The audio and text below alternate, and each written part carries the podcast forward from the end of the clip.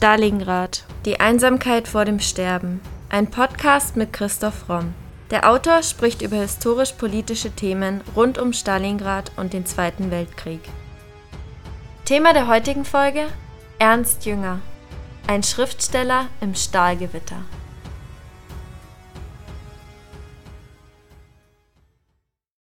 Ernst Jünger sagte einmal, mit den Wölfen muss man heulen, sonst macht man böse Erfahrungen. Dabei erwähnte er aber nicht, dass man sich erst entscheiden muss, wer die Wölfe sind.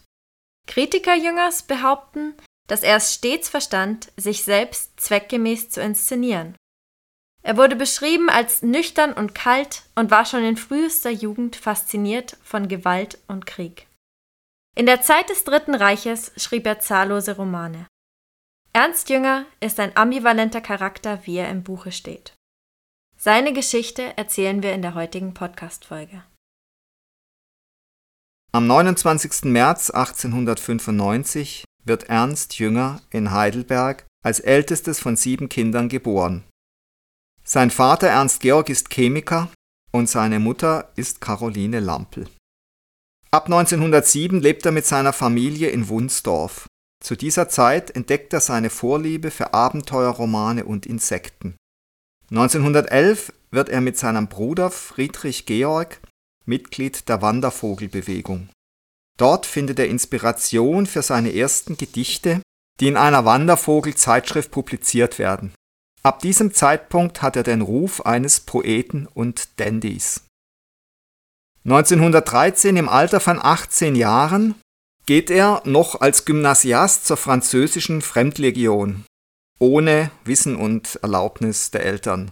Auf Intervention seines Vaters wird er sechs Wochen später entlassen und in Obhut eines preußischen Internats übergeben. Er hat also richtig Glück, dass er da nochmal rauskommt und nicht schon da die Erlebnisse eines fremden Legionärs machen muss.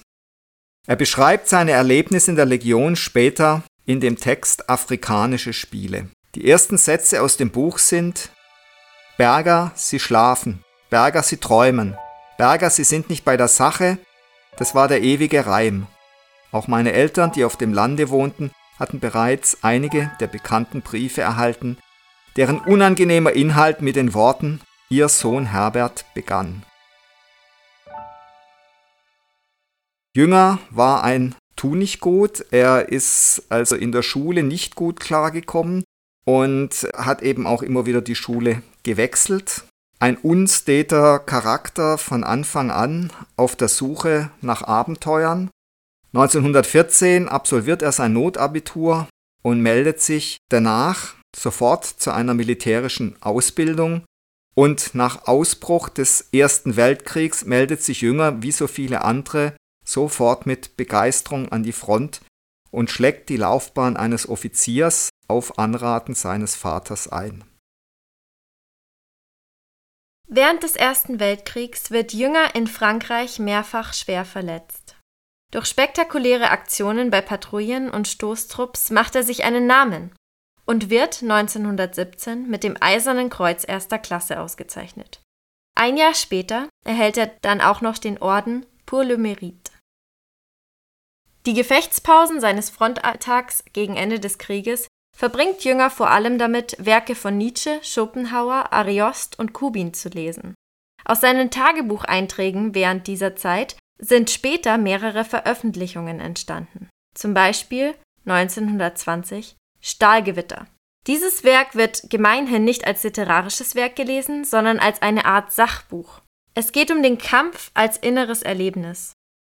Kriegsapologetische Einträge zelebrieren Blut und Tod auf dem Schlachtfeld, aber kritisieren zugleich, dass die zerstörerische Macht der Kriegstechnik einen wahren Heldentod unmöglich macht.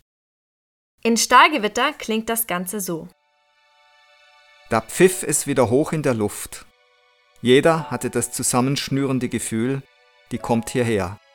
Dann schmetterte ein betäubender, ungeheurer Krach. Die Granate war mitten zwischen uns eingeschlagen. Halb betäubt richtete ich mich auf. Aus dem großen Trichter strahlten in Brand geschossene Maschinengewehrgurte ein grelles rosa Licht. Es beleuchtete den schwelenden Qualm des Einschlages, in dem sich ein Haufen schwarzer Körper wälzte und die Schatten der nach allen Seiten auseinanderstiebenden Überlebenden. Gleichzeitig ertönte ein vielfaches grauenhaftes Weh- und Hilfegeschrei. Die wälzende Bewegung der dunklen Masse in der Tiefe des rauchenden und glühenden Kessels riss wie ein höllisches Traumbild für eine Sekunde den äußersten Abgrund des Schreckens auf. Bereits hier kann man erkennen, dass Jünger auf der einen Seite ein sehr nüchterner, unemotionaler, genau beobachtender Kriegsberichterstatter ist und natürlich auf der anderen Seite kann man in Stahlgewitter immer wieder nachlesen, wie er den Krieg als inneres Erlebnis und eben vor allem auch als Droge erlebt. Thomas Mann hat ihn mal als Wollüstling des Grauens bezeichnet und das geht, glaube ich, knapp an der Wahrheit vorbei. Jünger, denke ich, war wie viele andere auch süchtig nach Krieg irgendwann. Der Krieg war eine Droge, ein rauschhaftes Erlebnis und natürlich hat er den Charakter sadistisch umgeformt, so dass man auch das Grauen sehr distanziert betrachtet hat, so wie man das ja auch kennt aus anderen Situationen, wo einem schreckliche Schmerzen zugefügt werden, wie zum Beispiel Folter, und man aus dem eigenen Körper raustritt und das Ganze sehr scheinbar sehr distanziert beobachtet. Dieser Vorgang hat sicher bei Jünger auch stattgefunden und er war sicher wie viele andere vom Krieg tief traumatisiert. Er hat es aber eben nicht wie so viele andere als schrecklich empfunden und es auch moralisch verurteilt, sondern er hat es zumindest in den 20er Jahren abgefeiert als großes inneres Erlebnis und er hat sich zweifellos dadurch, dass er diese vier Jahre Front überlebt hat mit mehreren schweren Verwundungen, hat er sich sicher als eine Art Elitekrieger gefühlt und sich da auch zum Elitekrieger stilisiert. Passend dazu heißt es in Jüngers Publikation Der Kampf als inneres Erlebnis. So lebten wir dahin und waren stolz darauf. Als Söhne einer vom Stoffe berauschten Zeit schienen Fortschritt und Vollendung, die Maschine der Gottähnlichkeit Schlüssel, Fernrohr und Mikroskop Organe der Erkenntnis. Doch unter immer glänzender und polierter Schale, unter allen Gewändern, mit denen wir uns wie Zauberkünstler behängten, blieben wir nackt und roh wie die Menschen des Waldes und der Steppe. Das zeigte sich, als der Krieg die Gemeinschaft Europas zerriss, als wir hinter Fahnen und Symbolen, über die mancher längst ungläubig gelächelt, uns gegenübertraten zu uralter Entscheidung. Und alles, was das Hirn im Laufe der Jahrhunderte in immer schärfere Formen gestaltet hatte, diente nur dazu, die Wucht der Faust ins Ungemessene zu steigern. Nach Deutschlands Niederlage bleibt Jünger in der Armee und dient als Leutnant im Infanterieregiment 16 der Reichswehr in Hannover. In Hannover kommt er mit dem Kreis um den Verleger Paul Stegemann in Berührung, zu dem unter anderem die Dadaisten Walter Serner und Kurt Schwitters gehören 1923, nach Jüngers Ausscheiden aus der Reichswehr, studiert Jünger Zoologie und Philosophie in Leipzig und Neapel, beendet aber das Studium nicht. Stattdessen macht sich Jünger als nationalistischer Publizist einen Namen. Die erste Publikation für die Jünger ab dem 6. Juni 25 bis März 26 regelmäßig arbeitet, ist die von ihm mit herausgegebene Sonderbeilage der Stahlhelm Zeitung. Aus dieser Zeit stammt auch sein berüchtigter Satz, der ihm von vielen nie verziehen worden ist, ich hasse die Demokratie wie die Pest. In Büchern und Essays greift Jünger die Republik, die Demokratie, den Liberalismus und die Aufklärung an und fordert aufgrund seiner Kriegserlebnisse eine Militarisierung aller Lebensbereiche. Manchmal greift er auch die NSDAP an, weil sie ihm nicht radikal genug sind Offen sympathisiert er mit Freikorpsverbänden und den Beteiligten am Hitlerputsch.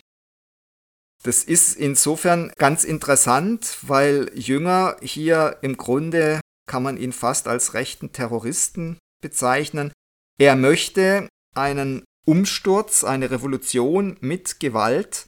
Er glaubt, dass alles andere keine echte Revolution ist und er wirft dann Hitler und der NSDAP vor, dass die nach dem gescheiterten Putsch 23 den Weg durch die Institutionen wählen und in Anführungszeichen so legal an die Macht kommen wollen.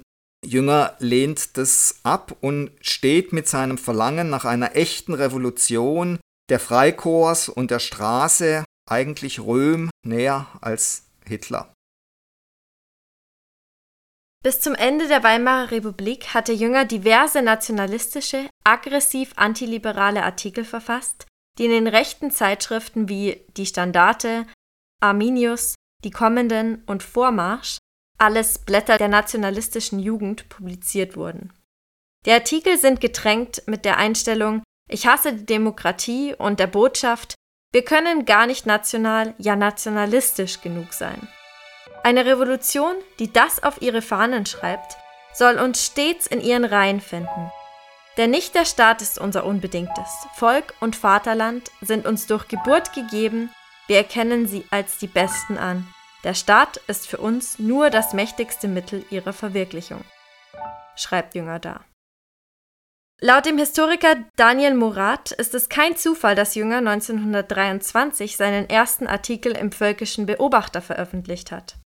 Die nationalsozialistische Bewegung wird von ihm als eine der radikalsten und unbürgerlichsten begrüßt. Er sieht in Hitler eine Gestalt, die unzweifelhaft schon wie die Mussolinis die Vorahnung eines ganz neuen Führertypus erweckt. Daher definiert sich Jünger als begeisterter Anhänger des Hitlerputsches. Also es ist ganz interessant hier zu sehen, warum Jünger die liberale Demokratie so sehr ablehnt, dass er eben glaubt, dass die wahre Kraft aus dem Volk und dem Vaterland kommen muss und er ist dann sogar teilweise der Sowjetunion näher als der Weimarer Republik und den Ideen von Kommunen und von Räten, die eine Art direkte Demokratie bilden, die eben dann aus dem Volk rauskommen muss, das sind Ideen, die ihm näher stehen als die von Parteien, Parlamenten und Wahlen. Wie gefährlich das alles war und in welches Verderben das dann geführt hat, wird man ja dann später noch sehen und hat er dann auch ja hautnah miterlebt. 1925 heiratet Jünger Greta von Jeinsen. Sie bekommt zwei Söhne von ihm. So nationalistisch und antiliberal Jüngers Werke in dieser Zeit sind, so antibürgerlich dandyhaft ist sein Lebenswandel. Seit 1927 lebt er in Berlin und verkehrt dort in der linken und rechten Bohem gleicherweise. In dieser Zeit lernt er die konservativen Revolutionäre wie Ludwig Alvens, Franz Schauwecker, Friedrich Hilscher und Ernst Nikisch kennen. Ebenso lernt er die linken Schriftsteller kennen, Bertolt Brecht, Ernst Toller und Erich Mühsam. Zudem pflegt er Kontakte zu den Verlegern Rowold und Ziegler und er trifft sich mit NS-Parteiführern wie Otto Strasser und Josef Goebbels. Jünger, ein konservativer Revolutionär, ist beteiligt an verschiedenen nationalrevolutionären Zirkeln.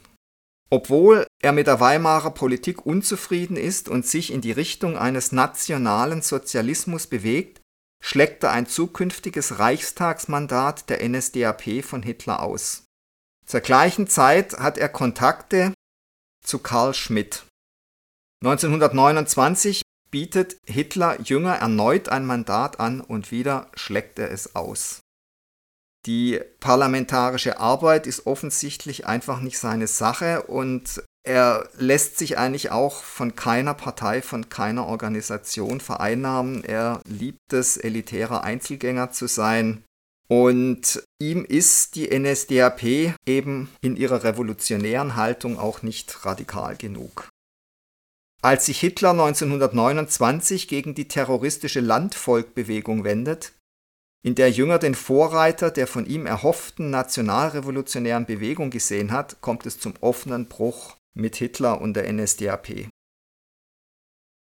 1930 im September, der Monat, in dem die NSDAP zur zweitstärksten Fraktion im Deutschen Reichstag wird, prophezeit Jünger, Zitat, im gleichen Maße, in dem der deutsche Wille an Schärfe und Gestalt gewinnt, wird für den Juden auch der leiseste Wahn, in Deutschland Deutscher sein zu können, unvollziehbarer werden.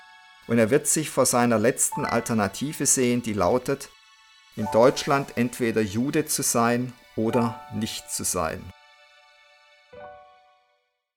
Das sind natürlich Sätze, die ihm später zu Recht immer wieder vorgehalten werden. Am 17. Oktober 1930 finden sich Jünger und seine Komplizen im Beethoven-Saal ein, um die deutsche Ansprache von Thomas Mann zu stören, in der dieser vor den Gefahren des aufkeimenden Nationalsozialismus warnt. Diese Störaktion wird von Goebbels unterstützt, indem er 20 mit Smoking bekleidete SA-Männer zu der Veranstaltung schickt. Im Jahr darauf versucht Goebbels vergeblich, Jünger für die nationalsozialistische Politik zu gewinnen.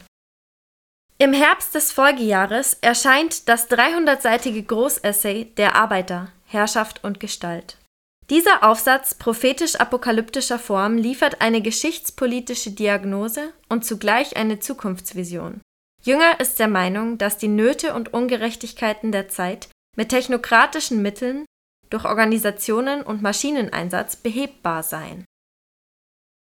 Der Essay ist außerdem von der Ablehnung des Westens, der Forderung nach einem Bündnis mit der Sowjetunion, dem Antikapitalismus und dem preußischen Sozialismus beeinflusst. Dadurch und durch Ernst Niekisch rückt Jünger zum Nationalbolschewismus vor. Aber er entschließt sich nicht dem politischen Widerstand der Nationalbolschewisten an, sondern zieht sich auf die Position des Solitärs zurück. Nach dem Erscheinen bis in die Gegenwart hinein wird der Arbeiter entweder als Programmschrift des Dritten Reichs oder als Reflexion auf die russische Revolution und den Bolschewismus gelesen und zwar als Entwurf einer planwirtschaftlichen oder totalitär organisierten Gesellschaft. Manche Kritiker vergleichen Jünger mit Franz Kafka. Obwohl beide Schriftsteller eine total unterschiedliche Haltung dazu einnehmen, beschreiben doch beide das Individuum in einer modernen Massengesellschaft, seine Hilflosigkeit, seine immer mehr zunehmende Eigenschaftslosigkeit und eben sicher auch die psychologischen Verwerfungen, die eine solche Existenz auslöst. Martin Heidegger notiert 1934 zum Arbeiter. Bei Jüngers Text handelt es sich um eine Metaphysik des recht verstandenen, das heißt von allen bürgerlichen Vorstellungen gereinigten imperialen Kommunismus. 1933 nach dem 30. Januar geht Jünger sofort auf Distanz zum nationalsozialistischen Regime. Als Schriftsteller tritt er nicht der gesäuberten Akademie für Dichtung bei. Er hält weiterhin Kontakt zum nationalkommunistischen Revolutionär Ernst Niekisch und stellt seine Wohnung 36 und 37 für Treffen des Nikischen Widerstandskreises zur Verfügung, erlebt zwei Hausdurchsuchungen und zieht sich bis Kriegsausbruch an seinen Schreibtisch zurück. Seine Distanzierung vom Nationalsozialismus tut seiner Karriere keinen Abbruch, da er in den 30er Jahren ein anerkannter und gut verkaufender Autor ist. 1939 meldet Jünger sich wieder selbst an die Front. In dieser Zeit ist er als Besatzungsoffizier in Paris eingesetzt. Dort entstehen neue Essays und Tagebucheinträge. Aus diesen Werken spricht ein kalter Beobachter von Hinrichtungen, Geiselerschießungen und Co., der aber auch ein Genussmensch mit Sinn für schöne Architektur, gute Weine, attraktive Frauen und ein heroischer Ästhet ist. Die Nachrichten von Massenerschießungen, Judenbegegnungen und so weiter werden ihm immer mehr zur Zumutung. Ab 1941 ist Jünger dann im Stab des deutschen Militärbefehlshabers in Frankreich tätig. Ein Jahr später aber wird er vom Militärbefehlshaber Karl Heinrich von Stülpnagel in den Kaukasus gesendet, um die Truppenmoral vor einem möglichen Attentat auf Hitler zu untersuchen. Im Februar 1944 wird Jüngers Sohn verhaftet. Ihm wird die Verbreitung von antinationalsozialistischer Propaganda vorgeworfen. Jünger fühlt sich dafür verantwortlich, denn er hat eine solche Widerstandshaltung gefördert. Er erreicht schließlich, dass sein Sohn an die italienische Front entsendet wird. Nach dem Attentat vom 20. Juli wird Jünger als wehrunwürdig eingestuft und aus der Wehrmacht entlassen. Er zieht sich dann nach Kirchhorst in Niedersachsen zurück. Am Ende des Zweiten Weltkriegs weigert Jünger sich, den Fragebogen der Alliierten zur Entnazifizierung auszufüllen. Daraufhin erhält er in der britischen Besatzungszone bis 1949 ein Publikationsverbot. 1949 erscheint sein Roman Heliopolis. Dieser wird rasant zum Bestseller und begründet den bis zu seinem Tod andauernden Ruhm als Schriftsteller nicht nur in Deutschland, sondern auch in Frankreich. Es ist ein utopischer Roman, der nach dem Zusammenbruch des Nationalsozialismus und Jüngers ganzen Erlebnissen und auch seinem ganzen Nachdenken über moderne Massengesellschaft sich hier erneut die Frage stellt, ist echte Demokratie möglich oder erleben wir eine technisierte, seelenlose Massengesellschaft mit anonymen Spezialisten?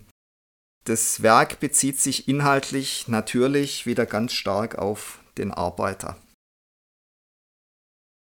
Von 1951 bis zu seinem Tod lebt Jünger zurückgezogen in einem alten Forsthaus in Wilflingen in Süddeutschland. Dort widmet er sich ausgiebig seiner Insektensammlung, experimentiert bereits damals mit Drogen, also interessanterweise wird der Krieg als Rausch jetzt übertragen eben in das Experimentieren mit halluzinogenen Drogen, unter anderem LSD. Und er legt seine Erfahrungen 1951 in dem Essay Der Waldgang vor. Das ist eine geschichtsphilosophisch-politische Zusammenfassung seines Gedankenguts, das den elitären Rückzug und in aristokratischer Distanz zur Welt einen Akt des Widerstands gegen die totalitären Versuchungen und Verwerfungen der Moderne verkündigt. 1959 erhält Jünger das große Bundesverdienstkreuz. 1960 stirbt seine Frau und zwei Jahre später heiratet er Lieselotte Lora. 1970 erscheint seine Schrift Annäherungen, Drogen und Rausch. Also gerade in einer Zeit, in der dann die Jugend auch verstärkt mit Drogen experimentiert. 1977 wird sein Roman Eumesville veröffentlicht und Jünger erhält die Auszeichnung mit dem Goldadler bei dem Festival du Livre in Nizza. Ein Jahr später erhält er die Friedensmedaille der Stadt Verdun. Am 20. Mai 1982 wird Jünger trotz großen Kontroversen um seine Person der Goethe-Preis der Stadt Frankfurt am Main verliehen.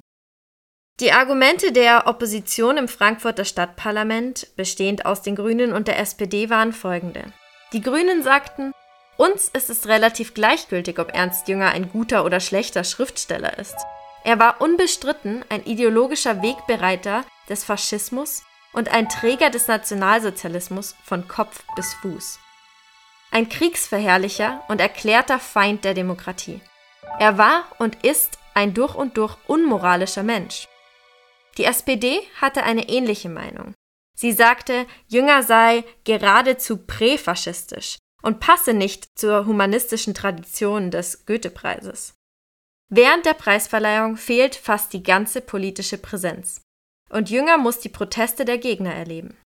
Ihm werden Sprüche aus seinen Frühwerken entgegengeschleudert, wie etwa Ich hasse die Demokratie und so weiter.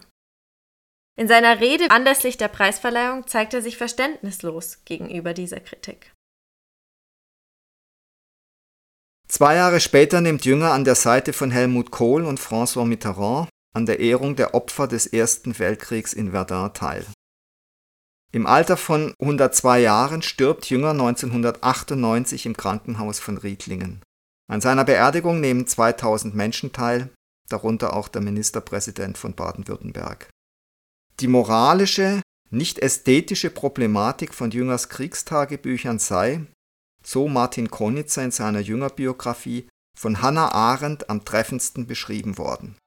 Zitat Ernst Jüngers Kriegstagebücher zeigen wahrscheinlich am besten und ehrlichsten die ungeheuren Schwierigkeiten, denen das Individuum ausgesetzt ist, wenn es sich und seine Werte von Wahrheit und Moralität in einer Welt intakt halten will, in der Wahrheit und Moralität jeglichen sichtbaren Ausdruck verloren haben.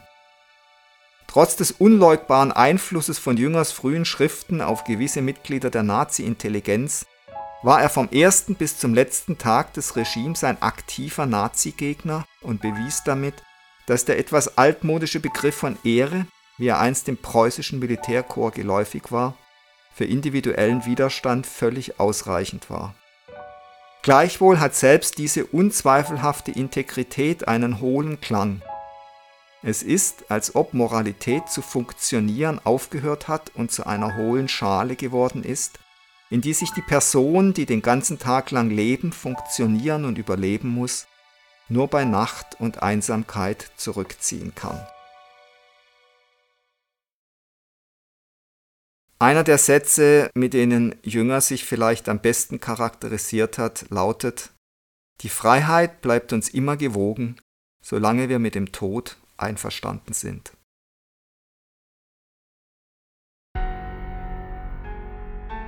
Das war Folge 111 unseres Podcasts Stalingrad, die Einsamkeit vor dem Sterben.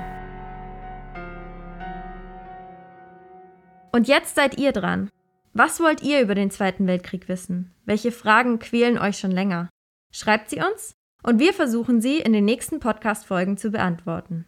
Meldet euch doch auf Instagram unter primero-verlag oder per Mail an primero.primeroverlag.de. Wenn euch unser Podcast gefällt, würden wir uns sehr freuen, wenn ihr uns mit dem Kauf unserer Bücher unterstützt. Neben dem Historienroman Stalingrad, Die Einsamkeit vor dem Sterben, ist auch die Gesellschafts- und Mediensatire Das Albtraumschiff, Odyssee eines Drehbuchautors im Primero Verlag erschienen. Wie viele tausend Stalingrad-Zuhörer bereits bestätigen, es lohnt sich. Bei Fragen, Anregungen oder Kommentaren zu unseren Podcast-Folgen schreibt uns gerne auf Instagram unter primero-verlag oder per Mail an primero.primeroverlag.de.